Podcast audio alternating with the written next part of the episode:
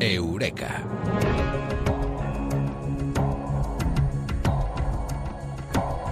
Se puede matar por su gestión. Pensando en la muerte, está más cerca el óbito.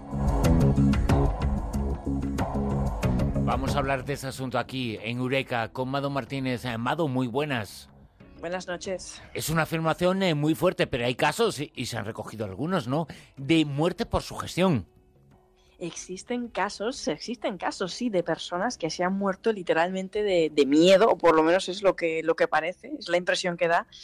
La literatura de viajeros, exploradores, militares, etcétera, es, es amplia, basta, ¿no? En el siglo XVI, Gabriel Soares de Souza, en su tratado descriptivo de Brasil, relataba cómo, por ejemplo, entre los tupinambás de Brasil murió un indígena por el miedo que le provocó la sentencia de muerte que el hechicero de la, tribu le había hecho. Eh, había otro antropólogo y naturalista español, José de Acosta, que en otro libro de, de la época eh, señaló que los hechiceros de Perú predecían si los miembros de una comunidad iban a enfermar o morir, cosa que todos creían a pie juntillas y parece que se morían en la fecha prevista, ¿no? y más impresionante aún era el relato de, de Meroya durante su expedición en el Congo en el siglo XVII, que mm, decía que un joven negro que iba de viaje se alojó en casa de un amigo una noche y que éste había preparado gallina salvaje para desayunar, una comida que él tenía estrictamente prohibida para los jóvenes de su, de su edad, de su rango de edad, es decir, este hombre dentro de su tribu no podía comer eso. El muchacho le preguntó a su amigo si, si eso que le estaba dando de comer era gallina salvaje, porque él decía que él no podía comerlo, porque estaba estrictamente prohibido, y otro le dijo que no. Así que cogió y se lo comió de buena gana, siguió su camino, y unos días después, cuando volvieron a encontrarse, eh, bueno, pues este le dijo que le había dado de comer gallina, le confesó, vamos, mira, te confieso que te di de comer gallina, ¿no? Y este muchacho eh, se puso tan, tan, tan, tan, tan nervioso que eh, murió en menos de 24 horas, ¿no? Los antropólogos dicen que, este tipo de casos constatan un poco el tema de la muerte psicógena o muerte por, por su gestión. En Nueva Zelanda también había otro caso muy curioso que nos lo recogió Willie Brown en 1845 de una mujer maorí que eh, había comido fruta, ¿no? Había ido a un sitio a comer fruta y cuando se enteró de que la había cogido de un lugar tabú, es decir, de un lugar prohibido, de la sacralidad del jefe, empezó a gritar como una posesa totalmente nerviosa, ¿no? Diciendo, ay, ay, ay, ¿qué me va a pasar? Que he violado la sacralidad del jefe. Y se murió también en, en menos de 24 horas. Es algo fulminante. Casos espectaculares estos que nos estás eh, contando, casos eh, que la antropología ha recogido, casos eh, que sin embargo nos hace pensar. La ciencia médica también ha recogido episodios de estas características. Claro, porque ahora hemos contado, acabamos de contar algunos casos así como, como de otros siglos, de otras épocas, ¿no? Que parece que eran algo así como muy lejanos y que estas cosas no pasan, ¿no? Pero, pero sí, se han dado muchos casos a lo largo de la historia eh, que los médicos han calificado así tímidamente como mm, por muerte por vudú, ¿no? Walter Cannon fue el primero que escribió un artículo eh, titulado precisamente así, muerte por vudú. Y eh, bueno, el, el médico James L. Mattis, por ejemplo, contó el caso relativo a un hombre que murió de ataques asmáticos cuando su madre le maldijo como castigo por haber ido en contra de sus deseos, es decir, por no hacerle caso, por no, por no obedecerle. Y este médico, Matis, que era médico, sugería que este individuo lo que le pasaba es que había desarrollado una condición psicosomática extrema que posibilitaba la, catala- la catalogación de la causa de su muerte eh, como muerte por, por vudú, precisamente, ¿no? Y ahora voy a hablar de un caso que a mí me impactó mucho, mucho, casi muchísimo. Lo publicó el, el doctor George Engel en la revista de Anales de la Medicina Interna eh, sobre un estudio que él hizo en el año 1971. Él lo llamó el caso 469861. Qué frío, él- ¿eh? Sí. Dar un número a un caso. Pero, eh, perdona, eh, Mado, es como pensar en algo que después eh, se produce o algo que creemos que genera determinada cosa. Por ejemplo, yo estoy pensando ahora, Mado va a toser y tose, ¿no? Por ejemplo. exactamente, exactamente tiene que ver con la sugestión, con el sistema de creencias, tú, como tú lo has dicho, con lo que, se cree que uno que, va a pasar, ¿no? Con lo que uno cree que le va a pasar. Eh, este caso, por ejemplo, el que recogió George Angel, eh, pues hacía referencia a una mujer afroamericana eh, que, bueno, había nacido un día que la tradición señalaba como maldito, es decir, viernes 13. Esta mujer era la tercera de tres hermanas. Y su comadrona, la comadrona que atendió el parto, dijo que las tres hermanas estaban malditas. De la primera dijo que iba a morir antes de los 16 años, de la segunda que no iba a sobrevivir a los 21 y de la tercera que no iba a llegar a los 23. los años pasaron, la primera chica murió a las puertas de los 16, justo el día antes de su cumpleaños. La segunda que estaba a punto de celebrar los 21, pero en la víspera de su día la muerte se la llevó. Y como te puedes imaginar, la tercera, al ver que se habían cumplido las, las profecías casi autocumplidas de sus hermanas, eh, entró en pánico, se murió de miedo y eh, murió en la víspera de su 23 cumpleaños. Sufrió una hiperventilación, es decir, lo que es un ataque de ansiedad, puramente un ataque de pánico, y se murió también. Es realmente, bueno, pues eso, muerte psicógena. Muerte espectacular eh, la historia que nos estás ahí contando. Hay un caso que tú has contado en alguna ocasión, eh, que has explicado que une todos estos factores, la muerte por vudú, la presencia de un médico, es un caso, insistimos, espectacular, ¿eh? Sí, a mí yo creo que es uno de mis casos favoritos. Este no acabó en muerte, pero afortunadamente, no acabó en muerte. ¿eh? afortunadamente. Aquí el médico, bueno, pues pudo eh, vencer a la creencia.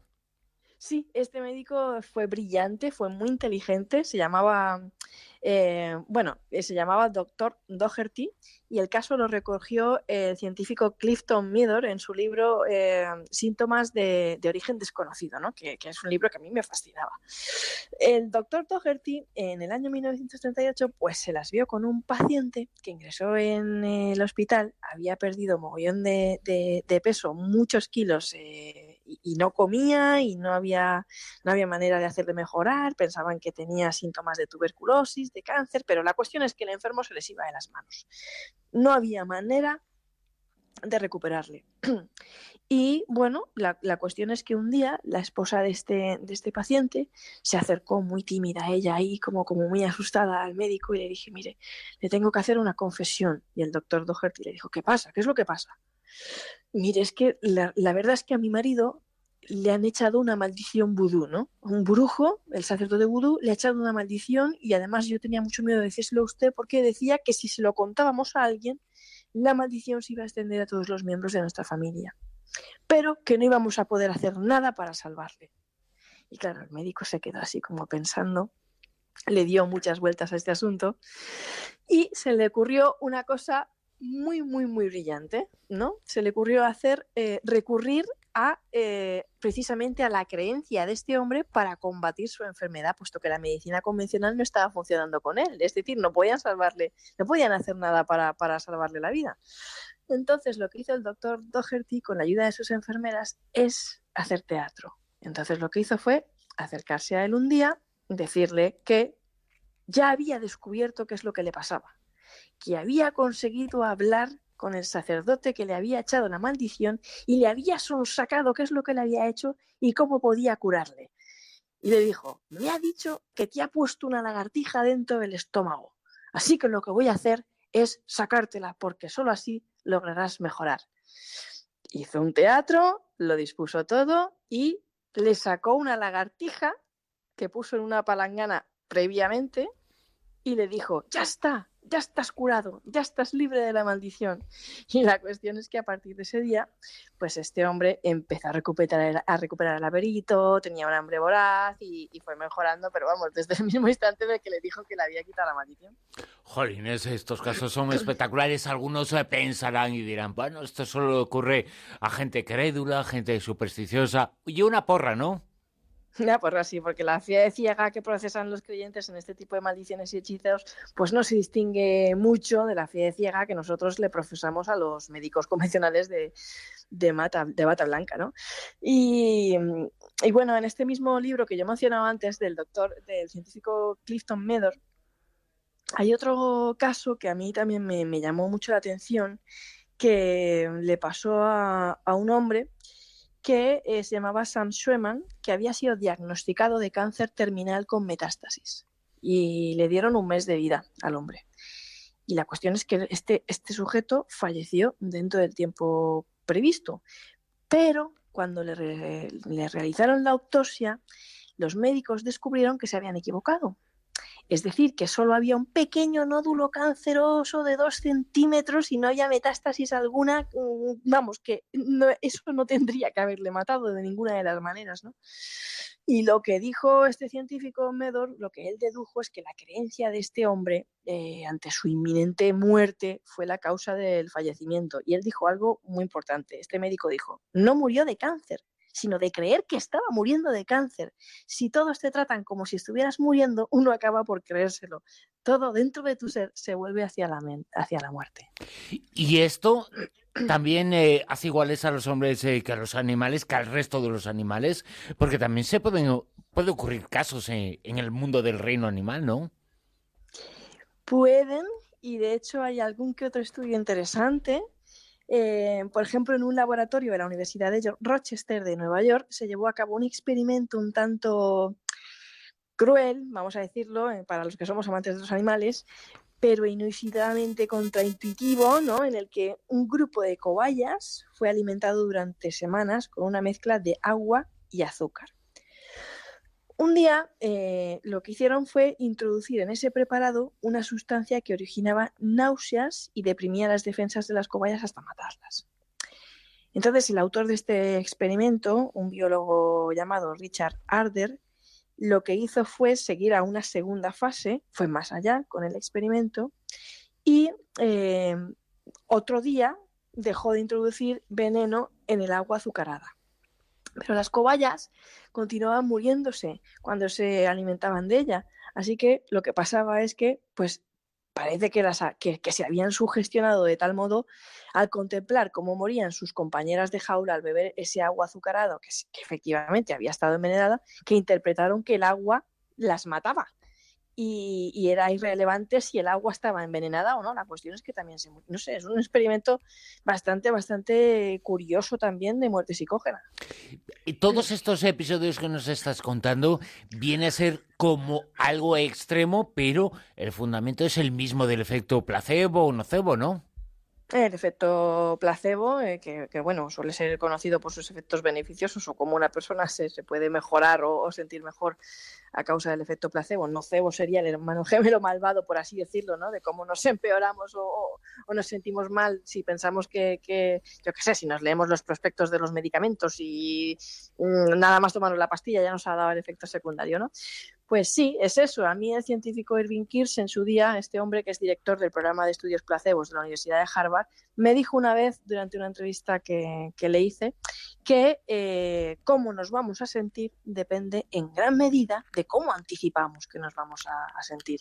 Así es como funciona el efecto placebo y el efecto nocebo. Tiene que ver con el sistema de creencias, porque es que al final todo tiene que ver con cómo uno cree que se sentirá, ¿no? Es lo que, lo que puede pasar, ¿no? No le pasa a todo el mundo, no en todo el mundo eh, lo experimenta de la misma manera, pero, pero sí, hay gente que, que, es sensible a, a, al efecto placebo y el efecto nocebo hasta ese punto, ¿no? Fíjate, Amado, que tú, en cuanto he dicho lo de que estoy pensando que vas a toser y toses, lo he pensado y te ha ocurrido. En cuanto lo he dicho, ya no te ha pasado, ¿eh? A veces la mente es muy poderosa, ¿eh? Al final la mente es muy poderosa, sí. Mado Martínez, eh, un enorme placer, eh, como siempre, aunque hablemos de casos como este, casos con un final terrible, aunque en ocasiones con un final en donde los eh, médicos, algún médico ha logrado sanar al enfermo de esa muerte psicógena, de esa muerte por eh, su gestión, la hemos llamado. Mado, muchas gracias. A vosotros, un placer.